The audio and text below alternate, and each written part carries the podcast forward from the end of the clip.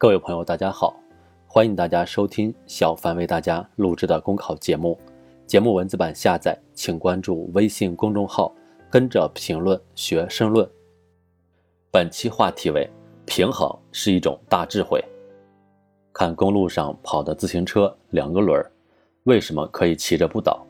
汽车四个轮儿，为什么有时会翻车？个中的原因不外乎是一个是保持了力的平衡，一个是失去了力的平衡。上述现象告诉我们。保持平衡，车就能按我们的意愿奔跑前进。一旦失去平衡，就可能失事，甚至出大事。平衡也是事物发展的一种规律。世间的万事万物，所以能不停地运动、发展、前进，一个重要方面就在于保持了这种平衡的结果。小到体操中人在平衡木上的行走，杂技中的骑车走钢丝、独轮车表演，直升飞机在空中的悬停等。大到人类的生存、地球的运转、天体的运行等等，可以说都是保持平衡的一种状态。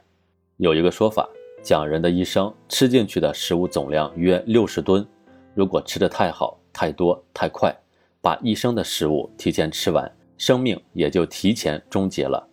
这个说法未必准确，但其提供的视角值得深思。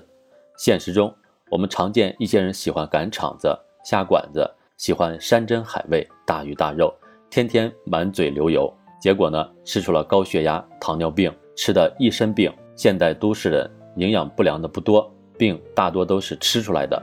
看来吃也得讲究摄入与需要的平衡，吃的太好是幸福，也会有痛苦。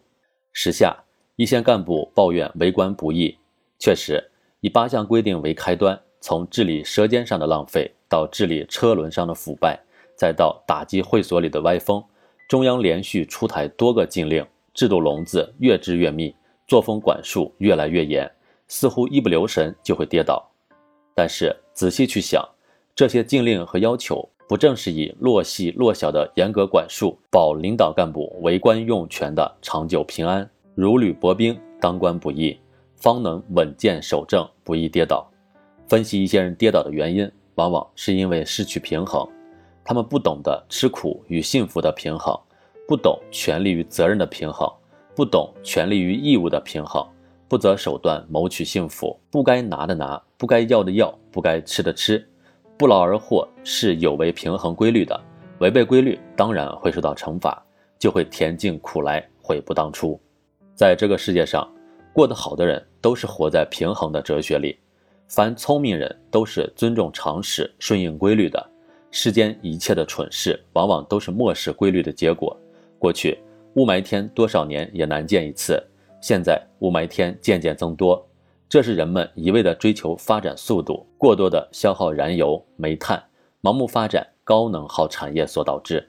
人们过分的修地球，围河造田，滥砍滥伐，结果引发一些灾害。实际上，这都是我们打破了某种平衡后，大自然对人类的报复。平衡规律不能违，保持平衡的状态是人生的大智慧，也是我们必须谨记的真理。本节目所选文章均来自人民网、求是网、学习强国。申论复习，请关注微信公众号，跟着评论学申论。